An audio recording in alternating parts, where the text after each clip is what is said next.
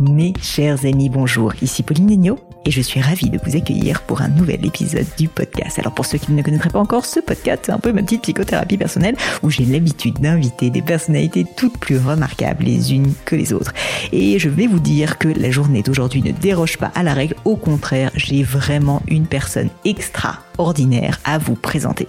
Cette personne, c'est Claudie Aigneret. Alors pourquoi est-ce qu'elle est aussi extraordinaire?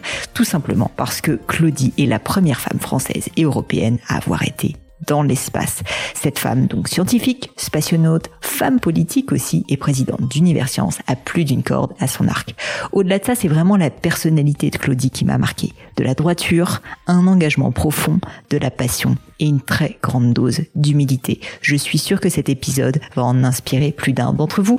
Évidemment sur la partie scientifique et puis sur la partie spatiale où on a pu parler de réellement ce qu'elle avait vécu quand elle était dans l'espace, mais aussi sur tous ses engagements que j'ai trouvé personnellement passionnants.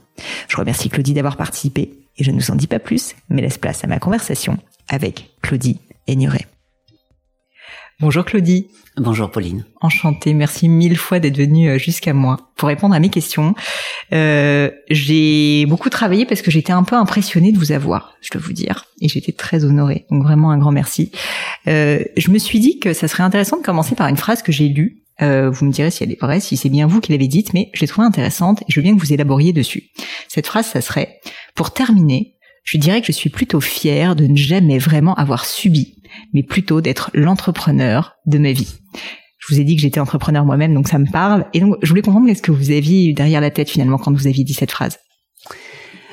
Oui, Pauline, c'est intéressant. C'est vrai que je me souviens d'employer ces, ces mots parce que ce qui peut-être caractérise un petit peu le, le parcours que j'ai eu et les choix que j'ai faits, c'était toujours de choisir d'avancer par rapport à des désirs, des engagements, des, des convictions, et euh, ne pas euh, subir peut-être un mot fort, mais suivre des choses qu'on m'aurait conseillé de faire. Donc, je toujours essayer de déterminer ce, ce parcours sur lequel je voulais euh, m'engager. À partir d'un désir, à partir d'une conviction que je pouvais apporter quelque chose, à partir d'une conviction que peut-être je pouvais faire changer aussi. Donc c'était entreprendre un parcours personnel mais en le mettant la plupart du temps quand même et presque toujours au service des autres. Ouais, c'est bien sûr.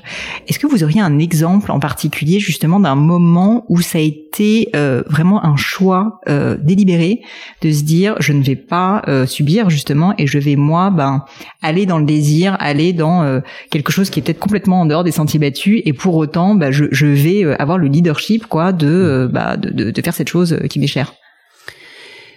Oui, c'est une question intéressante parce que dans la vie, on peut avoir des opportunités à saisir, mais elles sont là, elles sont présentes. Puis à d'autres moments, c'est à vous de les créer. Et peut-être pour répondre plus spécifiquement à ce que vous venez d'évoquer, euh, est-ce qu'à un moment donné, il y avait peut-être un petit peu un, un manque par rapport mm. à ce que je vivais et qui m'a poussé à me créer moi-même l'opportunité et donc mm. entreprendre quelque chose à, à pousser euh, une une porte? Oui, ça, ça m'est arrivé à une période de, de ma vie où j'ai vu plein de choses euh, réussies euh, auparavant, les missions spatiales, peut-être l'engagement politique, on y reviendra aussi. Puis à un moment donné où bah, c'était moins vivace, moins excitant que ce qui se présentait devant moi. Et là, je me suis dit, je vais pas me laisser enfermer dans quelque chose qui me convient pas, euh, parce que ça va pas assez vite ou parce qu'il y a pas assez de résultats, pas d'impact de ce que je peux apporter.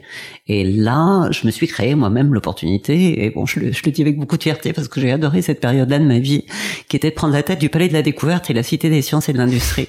Voilà, en, en me présentant, en disant je peux être celle qui peut apporter quelque chose dans cet euh, engagement pour faire en sorte que la science, la technologie soient des choses qu'on puisse s'approprier, qu'on soit tout jeune enfant qui vient visiter euh, le Palais de la Découverte ou la, ou la Cité des Sciences, ou qu'on soit parents ou grands-parents qui ces, ces, enfants. Et ça, c'est pas quelque chose qu'on m'a apporté, c'est, c'est moi qui y suis hmm. allée parce que j'avais, voilà, j'avais envie, non pas de me prouver à moi-même quelque chose, mais euh, d'avancer sur quelque chose qui chaque matin faisait me dire, oui, allez, j'ai quelque chose à faire, j'ai fait, j'y vais, euh, il y a des, des, choses à inventer, il y a des, des équipes avec lesquelles je vais pouvoir avancer. C'est drôle, vous avez utilisé le terme être au service des autres, et c'est vrai qu'en lisant votre parcours, j'ai vraiment ressenti ça, le fait euh, d'être au service, le fait de partager, le fait de transmettre. Euh, bah là, vous l'évoquiez avec le Palais de la mmh. Découverte, avec votre carrière politique, même finalement avec le monde spatial, quoi, je veux dire, et puis quand vous étiez dans le monde médical.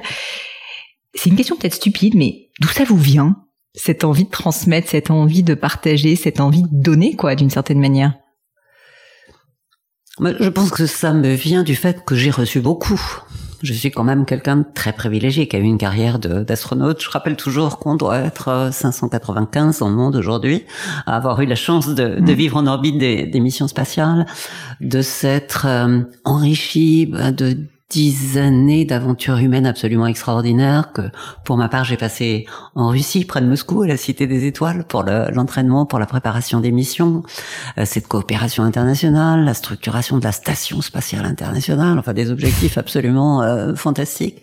Donc euh, voilà ce, ce privilège là fait que d'une part, ce que j'ai pu y vivre en regardant par le hublot, en sentant mon corps en microgravité, euh, bah, c'est des choses un peu extra tirées ordinaires. Hmm. Et, et, donc, on peut pas les garder que pour soi.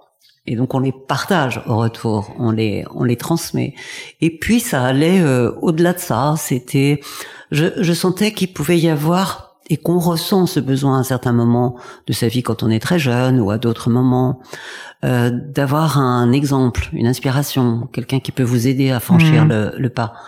Et de façon très lucide et humble, quand même, je sais que en transmettant, ça peut être une façon de déclencher. Et j'en ai souvent d'ailleurs des, des, reconnaissances euh, après, des, des conférences ou des, des, moments de partage.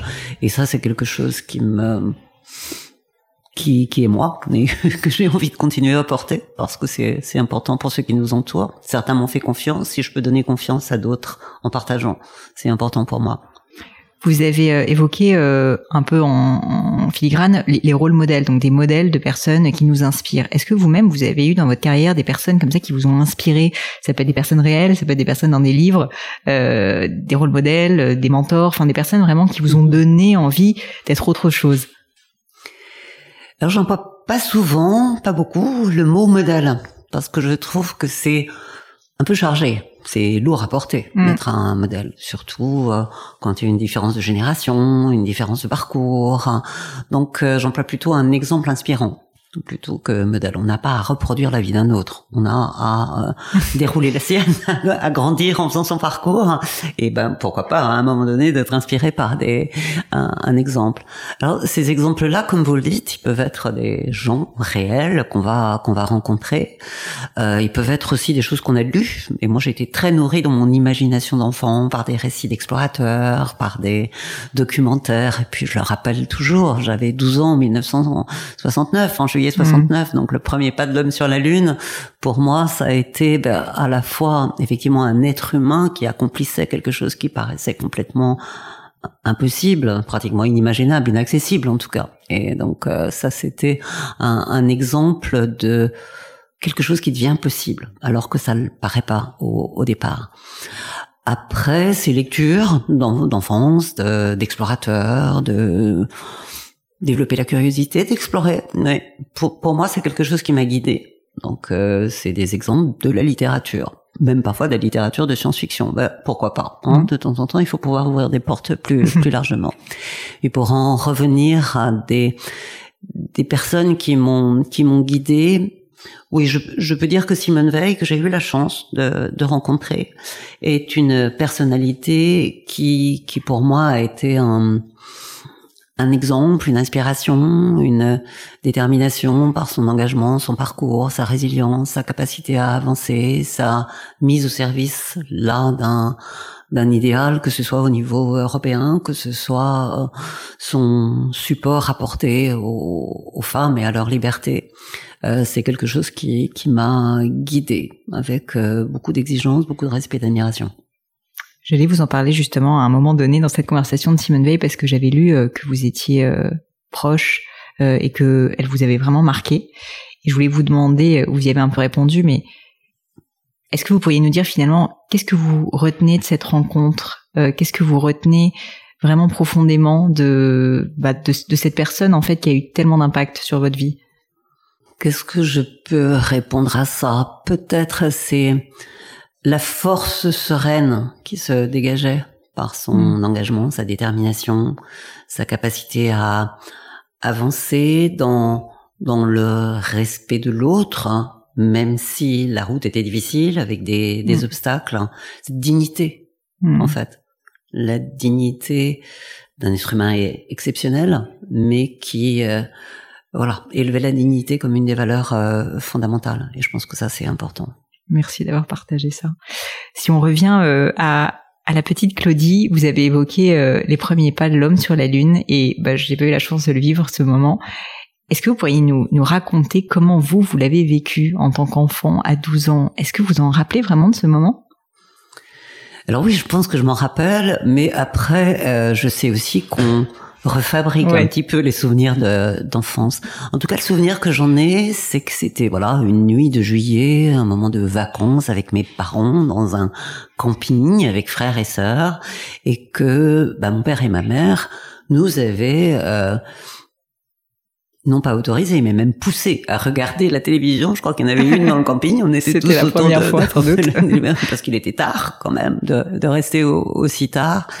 Et, et, ce que je ressens, c'est qu'en fait, on était tous ensemble dans nos différences, dans un camping. Vous savez, des tas de gens euh, différents. Euh, euh, des gens calmes, des gens plus, euh, voilà, non pas excités, mais, mais curieux de voir les choses. Et à un moment donné, tous ces arrêter dans la fascination de, de ce moment. On était tous à, à l'écoute, à voir. Alors, vous l'avez pas connu, mais un téléviseur noir et blanc en, mm. en 1969, c'était pas une image euh, mm. déjà très nette au départ, et encore moins quand elle arrivait de, de la Lune, vous l'imaginez bien. Et voilà, c'était ce moment de fascination partagée par une diversité de, de personnes et par des millions d'individus hmm. dans, dans, dans l'humanité, où on a tous vécu ce moment-là euh, de façon fascinante. On, on, le dit rarement, ou peut-être il y a encore quelques exemples, euh, oui, peut-être euh, 2001 et les, les attentats aux États-Unis, où se souvenir hmm. de ce qu'on faisait, où on était. Et même si j'étais très jeune, oui, je revois ce moment-là, pas seulement l'écran. Je revois l'endroit où j'étais, je revois les gens autour de moi, hmm. et je revois, mais peut-être que là c'est fabriqué. Je revois la lune dans le ciel. Une belle anecdote. Est-ce que c'est ce moment qui vous a donné envie de, bah, vous aussi, d'explorer l'espace? C'est peut-être pas un moment qui a euh, déclenché une certitude. Je serai astronaute le lendemain du 21 juillet 69. Il y a eu une certitude, je me permets de vous interrompre, il y a eu une certitude à un moment donné, je serai astronaute? Il y a eu, euh, au moment où j'ai eu ensuite l'opportunité de découvrir cet appel à candidature du CNES, l'Agence spatiale française, quand j'étais médecin, médecin rhumatologue à l'hôpital Cochin, et que j'ai vu cet euh, appel à candidature sur un profil qui était le mien, chercheur, médecin, pour mener des, des, des programmes scientifiques à bord. Là, c'est vrai que ce souvenir d'enfance, nourri par tout ce que mon, mon imagination, les documentaires que j'avais pu voir, les lectures que j'ai fait ensuite, la plongée dans la science-fiction, parce que voilà, ça a inondé quand même toute mon, mon adolescence. Le jour où j'ai vu cet appel à candidature, j'ai ressenti la nécessité et l'évidence de candidater, donc de demander un dossier, et j'étais sûre que ça allait marcher. C'est fou. C'est fou. C'est drôle, j'ai eu, vous savez, sur le podcast, euh, des athlètes qui ont parfois gagné championnats du monde, etc. Et qui m'ont dit le jour où j'ai gagné les championnats du monde, par exemple, de karaté, quand je rentrais dans l'arène pour me battre, à la finale, je savais déjà que j'allais gagner cette fois-là. Il y a une espèce de certitude dans certains moments de vie pas trop comment on peut l'expliquer. Je ne sais pas l'expliquer non plus. En tout cas, c'était une certitude que ça répondait à quelque chose mm. qui était très présent en moi, un, un désir, une, un, un, engagement, parce que je savais que c'était quelque chose qui est très transformateur de mon existence. Hein. Quand on est bah. médecin rhumatologue dans un hôpital et qu'on se lance dans une carrière d'astronaute, c'est quand même une transformation, une bifurcation importante dans son, dans, dans sa vie. Donc la, la certitude que c'était un chemin pour moi. Mm. Et euh, je pense que quand on se lance là-dedans, il faut se donner euh, à la fois tous les moyens. Mais les moyens pour moi, ça a été de compléter ma formation de médecin par une formation de chercheur. J'ai donc fait une thèse en neurosciences après avoir euh, été sélectionné pour justement renforcer encore ses, ses atouts pour passer du statut de candidat au statut d'astronaute Hmm. assigné à une mission. C'est quand même une différence entre Ouais, être un candidat et être un, un astronaute qui est assigné à une, une mission. Donc effectivement, voilà, je euh, j'ai je me suis engagée, j'ai donné tout pour que ça aille jusqu'au bout, en sachant que j'aurais rien à regretter. C'était peut-être ça plutôt la, Hmm. la certitude, la certitude de s'engager, d'aller au bout euh, pour euh, tenter. Et quand je dis certitude, pour moi, c'était tenter de réussir. Bien sûr. Bien sûr, bien sûr. Euh, alors, j'avais quand même envie de parler, même si on va parler du reste aussi, de, bah, de cette recherche spatiale. Est-ce que vous auriez un souvenir particulièrement marquant de cette période, que ce soit d'ailleurs la période où vous étiez dans l'espace, ou ça peut être la période de formation qui devait être aussi euh, assez incroyable à vivre, qui vous vienne à l'esprit, que vous pourriez partager avec nous, un souvenir vraiment qui vous a euh, soit ému, soit euh, marqué? Alors je rappelle volontiers que sur toute cette longue carrière de préparation euh, comme astronaute dans cette euh, deuxième vie, si je compte la vie de médecin euh, comme la comme la première vie, sur ces 15 années de carrière professionnelle d'astronaute, d'abord de, de l'agence française du CNES, puis de l'agence spatiale européenne, qui fait que l'Europe est aussi quand même quelque chose qui est essentiel dans, dans dans ma vie. Sur ces 15 années, j'ai eu 26 jours de mission spatiale. Hmm. Donc c'est pas beaucoup Non. des années C'est bien de le d'attente, rappeler. des années de préparation, Ouais, mais fou. que ça a été 15 années absolument fantastiques de, de richesse par euh, la rencontre, la découverte de cultures différentes, la découverte de métiers complémentaires, la constitution de cette confiance dans un équipage, la transformation aussi euh, culturelle et opérationnelle en quelque chose qui était en 1992 juste la fin de l'Union soviétique, le Mm. début de, de- de la Russie, pour arriver en 2001 à un vol dans la station spatiale internationale avec cinq partenaires qui en 1992 n'avaient pas du tout Mm. l'habitude de, de coopérer. Donc cette aventure aussi, cette euh, découverte d'un d'un monde qui, qui va encore au-delà de celui de la coopération scientifique classique, parce qu'en science, on partage, on coopère, euh, les données sont ouvertes, on a des équipes euh, multinationales, mais là il y a en plus toute cette cette capacité à opérer l'aspect opérationnel en, en commun technologique, euh, le fait de, de savoir se, se parler, se comprendre, réagir, euh, c'est c'est quelque chose avec beaucoup de procédures et beaucoup de contrôle euh, opérationnel. Donc c'est une aventure encore plus large que l'aventure scientifique de la, la coopération euh, habituelle. Et, et tout ça, c'était quelque chose de, de très fort que j'aime partager, j'aime en parler parce qu'il n'y a pas beaucoup euh, d'occasions où on a cette euh, euh, cette possibilité de, de vivre la coopération avec tout ce qu'elle ce qu'elle apporte pour euh, enrichir soi-même et puis euh, en- enrichir en, en le en le partageant. Donc ça c'était quelque chose de très fort, j'aime en parler. Et la deuxième chose, je dirais euh, très très forte, peut-être parce que je suis là aussi médecin et, et chercheur dans un domaine des, des sciences du vivant, c'est la capacité exceptionnelle de notre corps de s'adapter à un environnement qui est tellement différent, Hmm. tellement hostile. Là, je parle de vivre en microgravité, avec l'absence de la contrainte de gravité qui fait qu'on est des bipèdes dans le champ de gravité terrestre, euh, avec des références en deux dimensions, euh, nécessitant de bien contrôler sa posture pour pas euh, tomber parce qu'on est dans un dans un champ euh, de, de déséquilibre, et, et donc un environnement complètement différent et un corps qui ont 24 heures à s'adapter à quelque chose qui, sur le plan cognitif, référentiel de trois dimensions par rapport à ces deux dimensions terrestres, sur le champ du contrôle du mouvement, sur le champ aussi de contrôle cardiovasculaire, parce que vous l'imaginez, quand vous Bah êtes oui. en absence de gravité, il y a plus ce qu'on appelle le gradient de pression hydrostatique, qui fait que les fluides s'écoulent dans un certain oui. sens, parce qu'il y a le facteur gravité. Là, ça se répartit d'une façon tout à fait euh, équilibrée, et vous imaginez dans votre cerveau, dans votre corps, dans votre cœur, dans votre système veineux et, et cardiovasculaire, un, un changement considérable, eh bien, en 24 heures, on s'adapte à ce nouvel environnement. Et moi, ça m'a révélé ce potentiel d'adaptation de choses qui sont masquées par l'environnement. Je parle de la gravité, mais ça peut être d'autres facteurs d'en- d'environnement. Et essayer de trouver les leviers qui vont permettre de soulever le rideau, soulever le tapis et trouver des façons de, de s'en sortir. Et, et, ça, par l'expérience physique et physiologique, euh, voilà, j'ai été épatée, assez surprise et émerveillée par cette capacité d'adaptation. Alors, je vais être peut-être un peu indiscrète, mais concrètement, les premières 24 heures où vous avez pas encore l'adaptation euh, qui est entrée en jeu, qu'est-ce que vous ressentez? Qu'est-ce qui se passe justement euh, on, on, a le vertige. Enfin, je alors, quand on arrive en, en microgravité, euh, c'est vrai que on est un peu désorienté parce qu'on se retrouve dans un volume, et donc avec les, les, trois dimensions. Alors, je l'ai déjà dit de multiples fois, mais je vais le répéter. La première fois où j'ai regardé par le hublot de la station spatiale, eh bien, euh, la Terre était au-dessus du ciel. Je dis hmm. ciel, c'est pas le ciel, c'est le cosmos, c'est noir, hein, c'est pas, c'est pas le ciel bleu. Et l'Afrique était au-dessus de l'Espagne.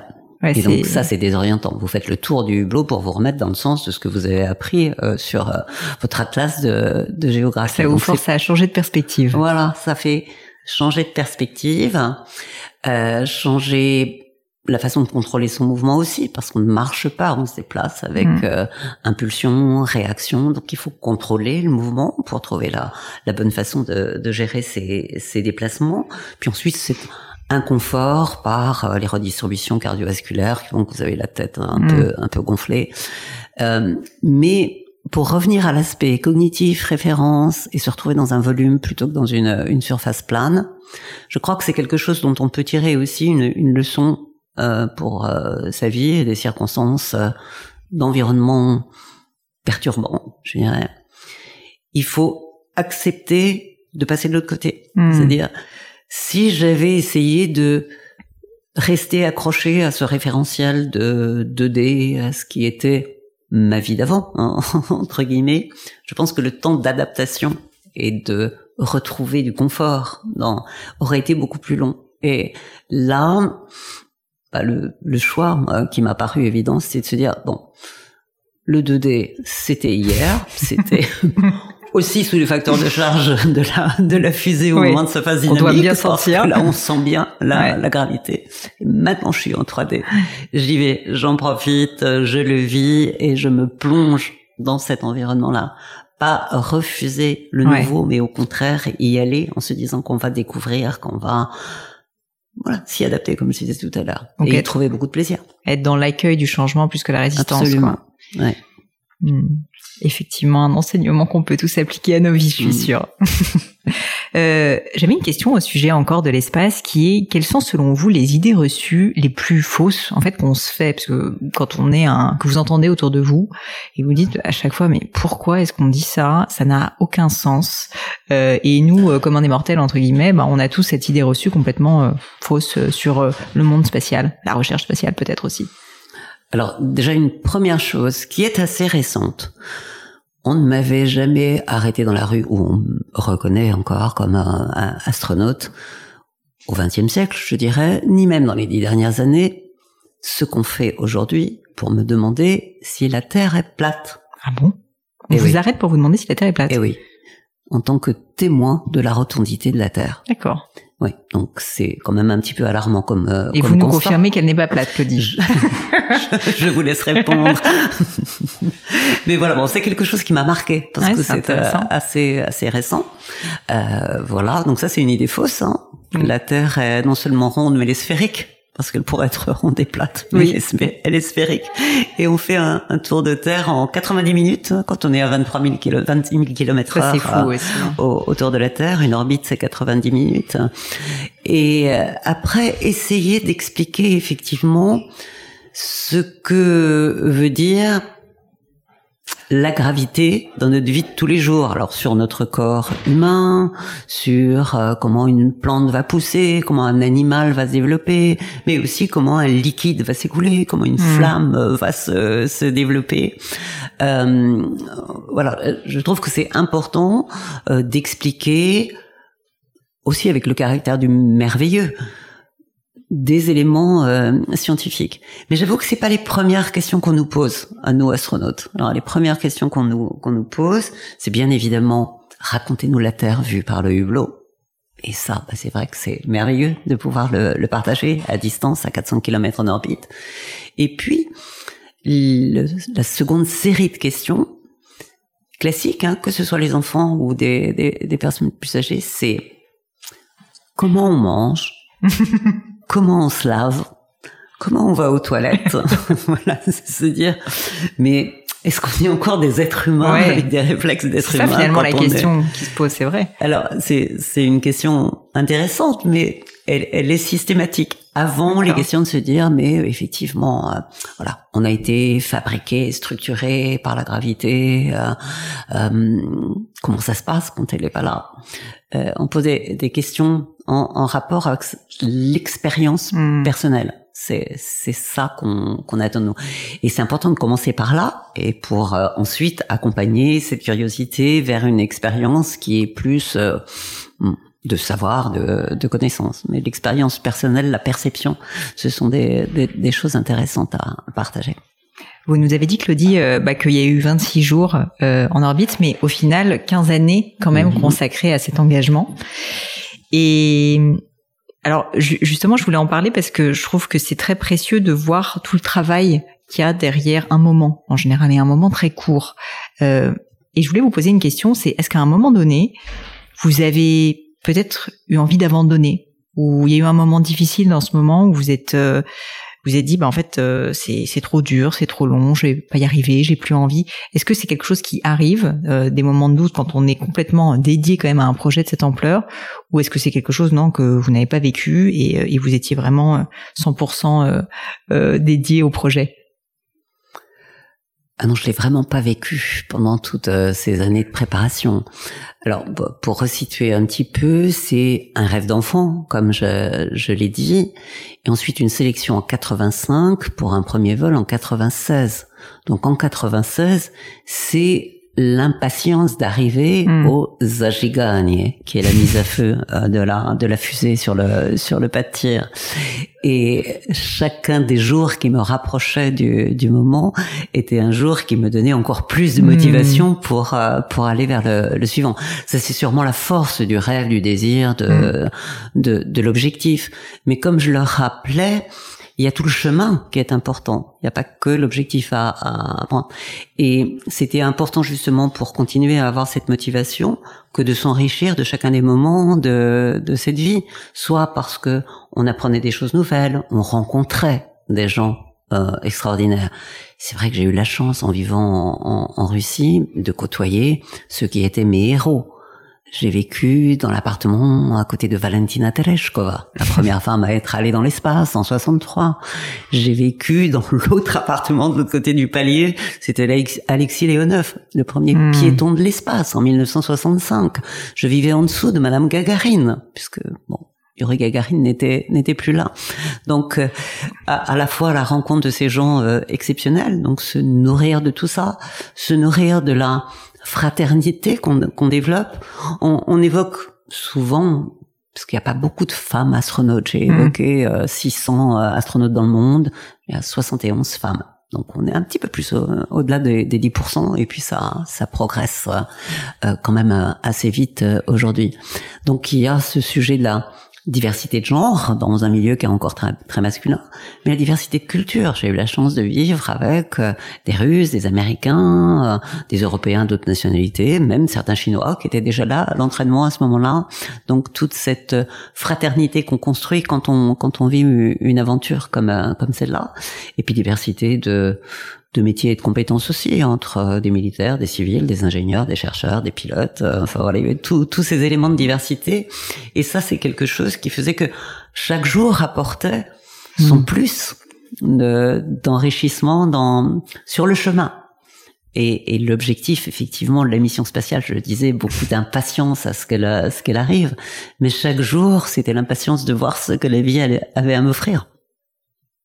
Et quand euh, l'aventure euh, spatiale s'est terminée, euh, il a fallu passer à autre chose, beaucoup d'autres choses, puisque mhm. vous avez été très active et vous continuez à l'être aujourd'hui.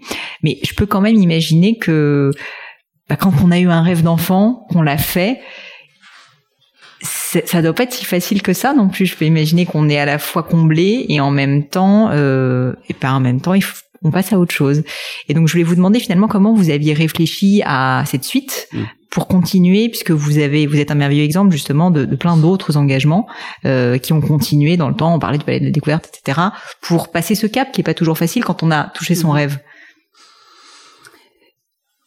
Oui, alors c'est un petit peu particulier dans mon cas parce que j'ai pas eu le temps d'atterrir complètement. En fait, j'ai atterri fin 2001 de ma seconde mission à bord de la, la station spatiale internationale et j'ai été très vite sollicité pour prendre des responsabilités, un, un engagement mmh. complémentaire. Donc, euh, euh, j'avais pas de euh, nostalgie. Et j'ai eu la chance de faire deux missions spatiales ce qui est quand même déjà beaucoup. Et puis euh, comme vous le savez aussi mon mari Jean-Pierre Agnoret est aussi un astronaute qui a fait deux missions spatiales. Donc on avait quand même beaucoup de choses en, en partage sur une complétude de ce de ce, ce rêve d'astronaute et de l'avoir euh, vécu.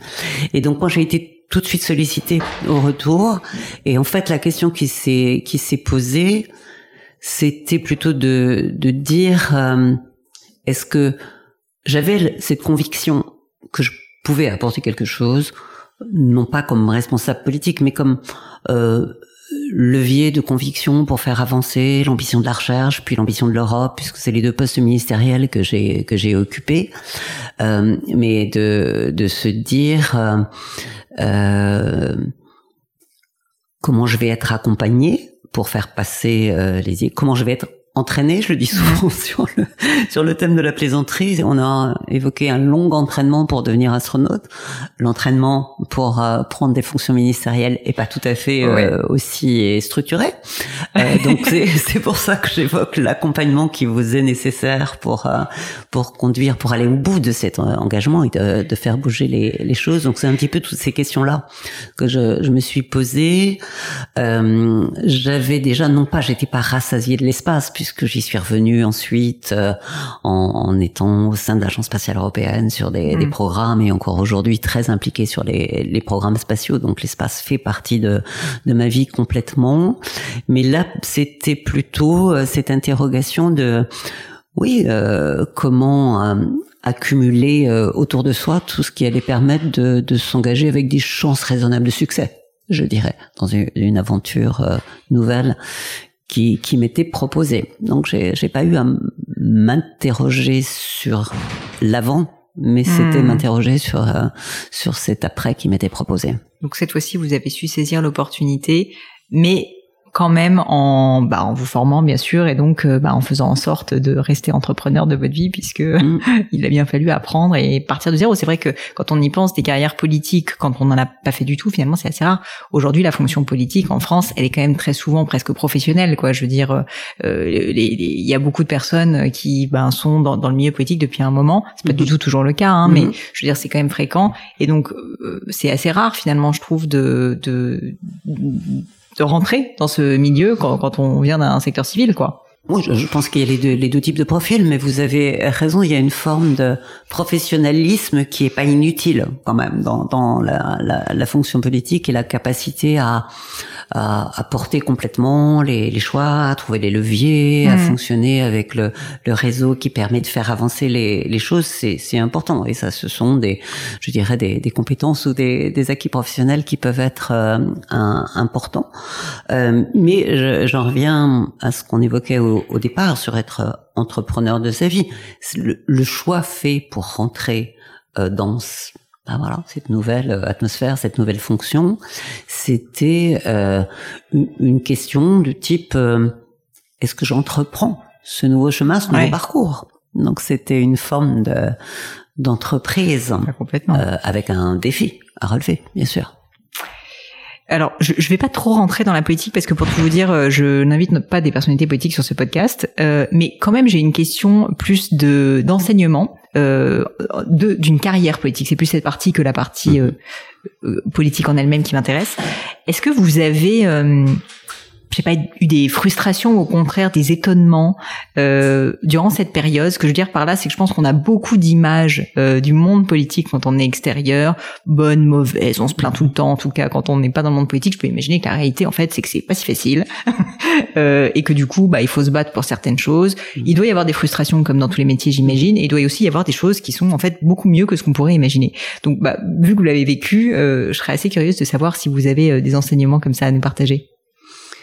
Alors, je sais pas si ce sont des enseignements. En tout cas, ce que vous venez de décrire, oui, je l'ai vécu. J'ai vécu des, des moments euh, d'intense euh, satisfaction parce qu'un travail en équipe avait permis de faire avancer des grands projets qu'on a portés au niveau national dans le domaine de la recherche. J'ai ce souvenir parce que j'ai beaucoup participé à, à, la mise en place du, du, programme euh, ITER sur la fusion nucléaire. Donc cette fusion un peu comme l'énergie qui nous vient du cœur des, des étoiles. Et voilà, c'était quelque chose d'énorme, d'international, une coopération très très globale. Euh, il fallait se, euh, à la fois se battre pour convaincre et puis euh, l'installation de ce démonstrateur qui s'est fait en France et en Europe. Et ça a été de haute lutte pour que cette reconnaissance des, compétences soit soit approuvée. Et voilà, là on l'a vécu comme quelque chose, bah, une réussite de l'équipe qui s'était mobilisée, toute la communauté qui avait été en, en soutien. Donc des, des réussites comme ça que j'ai j'ai en tête. Puis après des moments de, de frustration parce qu'on n'arrive pas à, à trouver euh, la façon d'expliquer, d'avoir la bonne pédagogie pour faire comprendre l'importance d'un hmm. sujet. J'ai été confrontée à cette époque-là, quand j'étais en charge de, de, de, la recherche, à cette difficulté d'expliquer en quoi euh, l'utilisation des modifications génétiques pouvait nous permettre, en particulier dans ce qu'on appelle la biologie verte, euh, sur les, cultures, de pouvoir proposer des techniques qui permettraient d'améliorer l'agriculture, euh, la façon de subvenir aux, moyens sur l'eau, sur euh, les, les, céréales ou d'autres natures, et avec une progression de recherche très. Et se heurter à un mur de c'est même pas de l'incompréhension, c'est de la non, du non-désir de, hmm. de, de, compréhension qui a plongé cette recherche qui était passionnante dans quelque chose qui l'a complètement asséché parce qu'il y avait pas moyen de euh, d'avoir euh, une discussion même pas obligatoirement pour convaincre, mais en tout cas pour entamer la discussion. Et, et ça, c'est quelque chose qui qui me fait très mal à, tout, tout moment de, de, la vie, pas que dans, dans cette vie de ministre. C'est quand, quand on n'arrive pas à trouver un langage commun, hmm. qu'il aboutisse ou pas, un consensus, c'est pas le problème, mais au moins à pouvoir échanger et se parler. Et j'ai des frustrations comme ça de cette période où il était impossible de, de trouver la, la façon d'entrer en conversation avec l'autre, avec les autres. Et le paradoxe, euh, j'ai réfléchi en vous écoutant, c'est quand on a vécu comme vous de la collaboration, la communication internationale, comme dans une mhm. station spatiale, où en fait on a des personnalités, des cultures, comme vous mhm. dites, si différentes, mhm. on se dit ça peut marcher merveilleusement pour des projets incroyables. Et donc je peux imaginer quand on est face à un peu un mur, hein, d'une certaine manière, ça doit pas être euh, facile à gérer, surtout quand on aime être entrepreneur de sa vie. oui, et puis quand euh, euh, voilà, on, parlait d'être euh, au service d'eux et être au service de l'intérêt général. C'est peut-être quelque chose que j'ai appris aussi euh, dans cette transformation par les, missions spatiales. Quand vous regardez la planète par le hublot, vous prenez conscience de notre responsabilité en tant qu'individu, de notre responsabilité en tant que société, en tant qu'humanité, en fait de ce que ça marche le mieux possible sur cette planète. Euh, que les secours vont pas venir de l'extérieur, hein, parce qu'à l'extérieur c'est quand même mystérieux, noir, hostile, et c'est c'est pas de là que viendront les solutions. peut venir que des catastrophes naturelles complémentaires à celles que l'homme euh, s'est créées euh, quand il préserve mal cette euh, cette planète. Donc cette notion qu'on qu'on doit être au service, même si on est entrepreneur de sa vie, de son entreprise, avec son intérêt économique, malgré tout remettre tout ça en, sens dans quelque chose qui prend en compte l'équilibre avec l'intérêt général et le bien commun. On peut pas construire hmm. sa vie ou son chemin sans être attentif à ce qui vous entoure que ce soit euh, la planète et son atmosphère ou que ce soit bah, cette société qui vous, qui vous, qui vous entoure. Donc cette notion d'intérêt général, de bien commun, ça veut dire qu'il faut trouver un langage mm. pour se parler et pour essayer d'élaborer d'être meilleuriste, comme le dit un, de mes amis, euh, pour euh, essayer de sortir. Donc euh, voilà, c'est un petit peu ça qui était la, la frustration à côté de ces moments merveilleux où effectivement, ben voilà, avec euh, la passion, la compétence, euh, le, le, terreau de d'entrepreneurs ou de chercheurs ou d'ingénieurs absolument magnifiques qu'on peut avoir en, en, France et en Europe, waouh, on porte un projet. Je voulais parler, euh, avant de, de, terminer sur mon crime, mes questions euh, de fin, par euh, parler de vos engagements, et notamment les engagements au niveau bah, de, de, la valorisation de la femme dans la mhm. société. je ne publie pas cet épisode de podcast un 8 mars, je sais que vous êtes déjà très sollicité, mais bah, j'ai été marquée quand même par tout ce que vous faites et tous les propos en fait que, que vous voulez bah, soutenir dans ce domaine. Pourquoi est-ce que c'est si important pour vous? Il y a deux parties de l'engagement euh, pour euh, être en, support et en éveil et en vigilance sur la, la, place de la femme dans le monde. Déjà le sujet science, recherche, technologie qu'on a euh, évoqué et monde digital. Hein, J'élargis la technologie. Ce sont des outils de développement d'un monde de progrès, de, de, choses meilleures pour notre pour notre humanité. Et on a vraiment besoin aujourd'hui de le faire avancer, de le développer. On a besoin de talents. On sait bien qu'on est tous euh, en train de rechercher les, les talents qui vont nous, nous, accompagner. Et le pool des talents, il inclut bien évidemment euh, les femmes. Donc on a besoin d'avoir euh, voilà des femmes qui s'engagent, des mmh. femmes qui entreprennent, des femmes qui sont actrices de leur vie et de la vie euh, mmh. en général. Donc ça c'est une première chose. Euh, la seconde chose, toujours sur ces métiers, c'est là où je suis le plus engagé, des carrières scientifiques et technologiques, c'est que d'avoir ces outils, cette démarche scientifique, cette euh, rigueur, qualité dans la façon d'avancer sur son, chemin, c'est accéder à une forme de liberté et d'émancipation. Et bah, c'est ce que j'essaie de faire valoir auprès des, des jeunes filles. C'est aussi cette capacité à, pour elles-mêmes, trouver des, des leviers de, de liberté et d'avancer. Donc j'essaie de euh, de parler de ces de ces sujets-là. Alors ensuite, je pense qu'il faut sans doute changer des choses parce que ça fait 30 ans que je suis euh, sur les estrades, dans les collèges, dans les lycées, euh, dans, dans les universités et que ça bouge pas beaucoup. Mmh. alors déjà d'une part, je pense que c'est pas qu'une histoire de femme à femme. Hein, c'est une histoire de notre société en général, donc euh, voilà, qu'on soit tous ensemble à porter quelque chose qui est l'enrichissement par les diversités. Pour peu, je le rappelle souvent, qu'elle soit inclusive et qu'on mette pas simplement les échantillons les uns à côté des autres. Ça, ça n'a pas beaucoup de sens, mais d'en faire quelque chose qui, qui nous enrichit parce qu'on se l'approprie chacun mmh. avec les, les, richesses que l'autre apporte. Donc, euh, cette chose-là, de le faire euh, ensemble.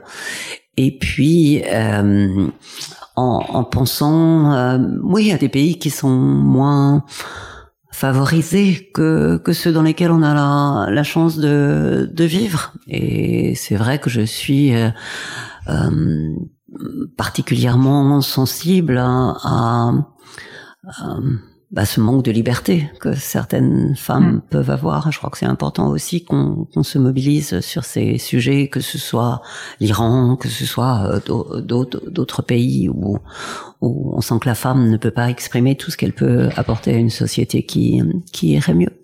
Donc oui, je suis mobilisée sur ces sujets. Je participe à des euh, fondations qui sont très très mobilisées sur euh, sur ça. La Fondation L'Oréal, euh, Fondation Airbus, Fondation C'est génial parce que voilà, c'est sûr l'attractivité, la passion, l'enthousiasme. Et, et, pour compléter peut-être un petit peu ce que ce qu'on ce qu'on disait précédemment sur la passion, le rêve, le désir. Moi, je trouve qu'il faut aussi euh, s'appuyer sur des terrains qui nous permettent de nous projeter dans l'avenir pas uniquement réparer les fautes qu'on a fait, euh, trouver des solutions pour réparer le présent. Hmm. Ça a du sens de réparer le présent, mais il faut aussi préparer un avenir et configurer un, avenir qu'on pourrait désirer, sur lequel justement on aura encore plus de levier d'action. Et, je trouve qu'il faut qu'on s'appuie aussi sur des choses qui soient inspirantes, motivantes, avec un, un narratif, un récit. Mais oui, Là, il y a une direction, il y a, il y a un chemin, même si l'objectif peut paraître un petit peu utopiste. Et puis après tout, on a besoin d'utopie aujourd'hui. On n'a pas besoin de n'avoir que des dystopies et du, du déclin ou de la décadence devant nous. On a, on a besoin de reconstruire des narratifs un petit peu utopistes. C'est un objectif important et ça nous engage sur un chemin où on va s'améliorer. Un petit peu d'optimisme dans ce monde de brut. oui. Pour terminer, Claudie, j'ai des questions que j'aime bien poser à la fin. Alors, on va pas commencer sur l'optimisme, puisque ma première question concerne euh, les échecs. Euh, je trouve que c'est une question intéressante. C'est est-ce que vous avez dans votre vie vécu un grand échec? Votre plus bel échec, quoi, d'une certaine manière. Pourquoi est-ce que je pose cette question? Parce que souvent on en tire un enseignement sur la vie, et je serais curieuse de savoir euh, quel était le vôtre, s'il y en a eu un. Alors c'est pas un... des échecs, il y en a eu plein. Ça, euh, bien évidemment, j'ai évoqué tout à l'heure euh, les, les, difficultés par rapport à cette défiance à la science qui fait que mm. ça bloque des, des secteurs de, de recherche. Euh, oui, bah si, un, un échec. Oui, je peux le, je peux le qualifier comme ça. De 2004 à 2005, j'étais la ministre déléguée en charge des affaires européennes. Mm. J'ai rappelé tout à l'heure que j'ai volé au sein de l'agence spatiale européenne avec le drapeau européen et le drapeau français sur mon sur mon scaphandre et que je suis une engagée convaincue de ce que voilà l'Europe dans sa diversité peut apporter pour ses, ses grandes ambitions hein. et j'ai évoqué Simone Veil bon vous hmm. sentez que pour moi l'Europe c'est c'est quelque chose d'important eh bien je suis la ministre française de mai 2005 du non français au référendum sur le, le, nouveau traité. Donc ça, c'était pas particulièrement une réussite, et je l'ai, hmm. je l'ai vécu comme un échec dont je me sens pas coupable, juste en partie responsable, mais il y avait plein d'autres facteurs qui n'étaient pas euh, hmm. sous sous mon contrôle, bien bien évidemment. Et voilà, ça ça m'a euh, fait me poser la question de comment je peux retravailler sur ce sujet européen avec conviction, engagement, mais en m'y prenant autrement pas par la, le, biais politique, pas par l'entrée, hmm. mais un petit peu comme au, départ de l'Europe, repartir sur des projets concrets pour faire avancer. Et je suis donc revenu à l'Agence spatiale européenne pour me remettre dans ces sujets de politique spatiale européenne. Aujourd'hui, je travaille sur la contribution de l'Europe à l'installation d'équipages hommes et femmes sur la Lune comment y apprendre à y vivre, à y séjourner et travailler, en disant qu'il doit y avoir une ambition européenne pour ces, ces, projets de construction de l'avenir, parce que l'Europe a des choses à apporter à ce monde, à cette humanité. Alors, elle sûrement pas toutes les solutions, mais elle a quelques points de repère dont il est important de les faire parler. Et c'était, ça n'a pas été possible pour moi de le faire euh, avec la, la voix politique, mais euh, je pense qu'on peut faire progresser les choses par des, des projets concrets. Donc c'était un échec qui m'a fait reconsidérer ma façon de hmm. faire avancer les choses. Euh, et je crois qu'il faut tirer des leçons et effectivement des, des échecs. Euh, il y a plusieurs façons hein, de, de, tirer des leçons d'un échec. C'est peut-être parce qu'on n'est pas allé sur la bonne piste qui était la sienne. Dans ce cas-là, humblement, il faut en prendre conscience. Après, c'est que peut-être il y a un chemin de traverse qui va permettre de retenter, retenter le coup tout seul ou pas tout seul. Hmm. Et l'autre solution, c'est de le faire avec d'autres, avoir ce cercle de confiance et de support qui va vous permettre d'avancer. Donc, il faut toujours se poser ces questions-là par rapport à un objectif que vous n'avez pas atteint immédiatement. Pas obligatoirement le ranger dans, dans ce qui est perdu pour toujours, oui, mais c'est il y a d'autres façons. L'échec n'est pas définitif. Ben, c'est une façon de réussir la prochaine fois. C'est très bien dit. S'il y avait quelque chose qui était à refaire, ça peut être dans votre vie personnelle, professionnelle, qu'est-ce que vous referiez différemment? C'est compliqué de répondre à ça. Euh, j'ai quelques petits regrets qui sont de pas être allé marcher sur la lune. Mm. Mais euh, voilà, j'ai passé l'âge maintenant. Alors c'est le sujet de la transmission, c'est tout à l'heure, parce que moi je vais pas le faire. Il faut que j'amène d'autres à le faire et que j'accompagne d'autres pour euh, pour pour le faire. Euh, voilà, mais ça ça dépend pas. Voilà. C'était la technique était pas prête, la politique était pas prête mm. pour que ça puisse se, se, réaliser. Non, je changerais pas, je changerais pas grand chose.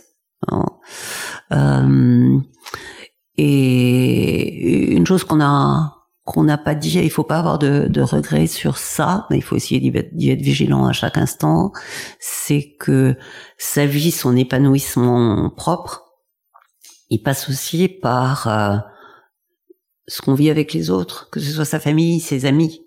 Et euh, alors c'était pas facile quand on est expatrié, dix ans de sa vie en Russie, ben, ça coupe mm. un petit peu des, des liens, c'est pas c'est pas toujours facile à vivre, mais c'est quelque chose pour lequel il faut qu'on soit très très vigilant. Être entrepreneur de sa vie, ça veut pas dire uniquement la sienne. Ouais, ça peut avoir un coût. Mm. Est-ce qu'il y a une, euh, une maxime, une citation, des mots de sagesse qui vous parlent particulièrement, peut-être que vous répétez de temps en temps, euh, que vous pourriez partager avec nous?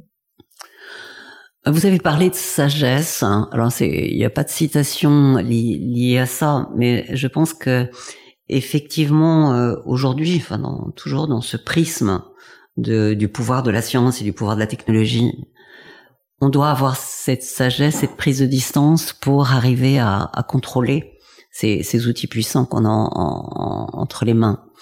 Donc, euh, c'est quelque chose qui me fait dire euh, prise de distance, ça veut dire aussi de la profondeur, de la réflexion, pourquoi pas philosophique, ou en tout cas dans, dans l'échange et la conversation vers quelque chose qui est plus euh, euh, l'humanisme autour de la technosolution. Ça c'est le c'est le premier premier point. Mais voilà, une forme de, de sagesse, c'est pas la maxime qui va avec. Ça vient sûrement avec l'âge. Hein. Quand les cheveux commencent à, à blanchir, on, est plus tenté par ces, ces sujets-là, cette réflexion. Et, et l'autre chose, je vais, je vais, vous dire la maxime et le, la devise des astronautes. Ah, mais avec plaisir. Partager.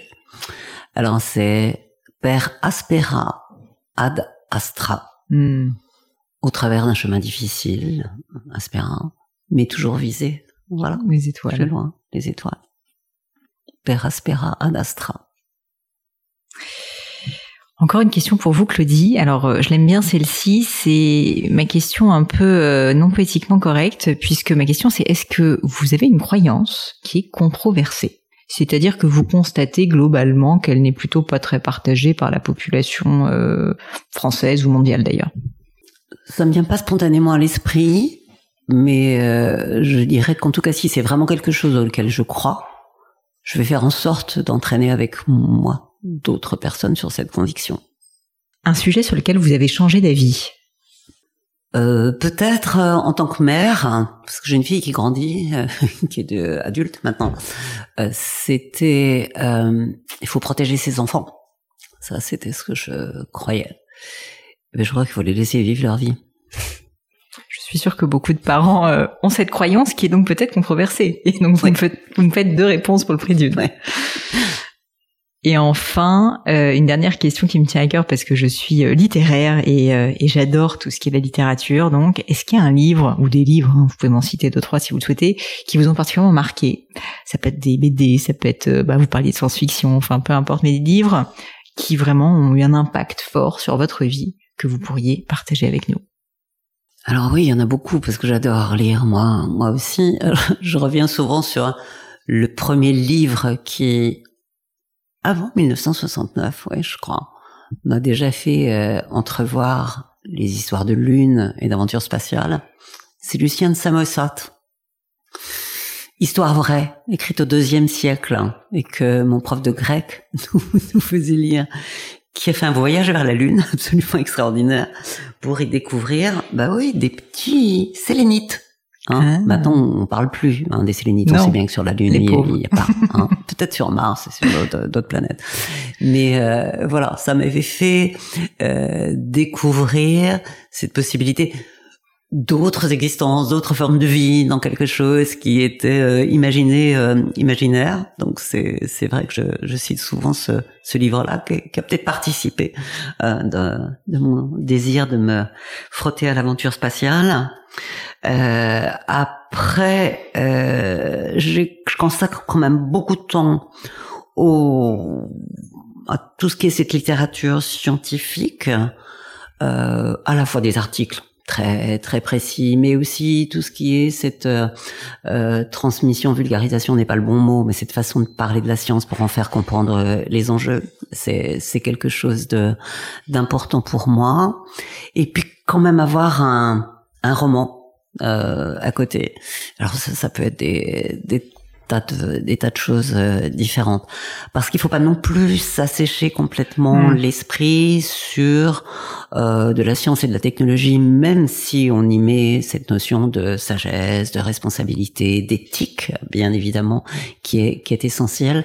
Mais laisser quand même flotter son imaginaire pour découvrir des mondes que certains auteurs vous proposent et s'embarquer dans leur histoire. C'est une façon de dé- décaler son regard au travers du regard et de l'écriture de l'autre. Et, et ça, je trouve ça euh, ressourçant. Donc garder une part de rêve et de poésie. Alors, une part de rêve et de poésie qui est en soi, et vous avez raison de, de parler de, de poésie. Et puis, euh, celle que d'autres vont vous apporter, qui n'auraient pas les mêmes Mm. imaginaires, euh, les mêmes cavernes ou fenêtres que, celles qui sont, sont les vôtres. Et ça, la poésie, la littérature de fiction, la littérature euh, très, très classique, la littérature d'aventure, euh, oui, c'est, c'est là pour, euh, pour servir ça aussi. Claudie, je vous remercie mille fois pour votre temps. Je vous remercie d'avoir répondu à toutes mes questions farfelues. C'est un plaisir. Et j'espère que nous aurons l'occasion, euh, pas de, de nous revoir, mais en tout cas, je vous remercie pour votre temps. Peut-être pour les personnes qui nous écoutent euh, et qui auraient envie bah, de continuer à suivre vos aventures, vos engagements aussi. Est-ce qu'il y a des causes particulières qui vous tiennent à cœur, des, des fondations? Vous parliez d'investissement dans une fondation, peut-être vers lesquelles on pourrait rediriger pour que bah, ils puissent en savoir plus et continuer à suivre vos aventures. Non, on a évoqué beaucoup de ces, ces causes, ces convictions, ces engagements qui qui sont qui sont les miens. Euh, mais euh, voilà, j'ai pas de, de de points particuliers à mettre euh, en exemple, un petit conseil si vous êtes euh, parents, grands-parents, emmenez vos enfants dans les centres de sciences, la Cité des sciences et de l'industrie, emmenez-les au Palais de la Découverte quand il sera euh, réouvert, entretenez leur curiosité, emmenez-les voir des choses, la nature. Vous, vous devez être, euh, pour les, cette jeune génération, ceux qui vont accompagner leur capacité d'émerveillement et d'étonnement. Faut qu'ils continuent à l'avoir, qu'ils soient curieux, mais vous participez. Ils y arriveront Mhm. pas tout seuls. Il faut Ouais. aussi, vous, que vous allumez des lumières pour eux. Je pense que c'est un bon mot de la fin. Et je vous remercie, Claudie. Merci. Bye bye les amis, c'est la fin de cet épisode, mais avant de vous quitter, quelques détails en plus. D'abord pour toutes les infos sur le podcast et cet épisode, ça se passe sur polinegno.com, vous aurez tout promis, juré. Aussi, si vous souhaitez me contacter pour me poser des questions, me proposer de nouveaux invités, eh bien n'hésitez pas à le faire directement sur LinkedIn, Instagram ou YouTube, je vous attends. Enfin, encore mille merci de m'avoir écouté jusqu'ici, j'espère de tout cœur que ça vous a plu et je vous dis à très vite pour un nouvel épisode.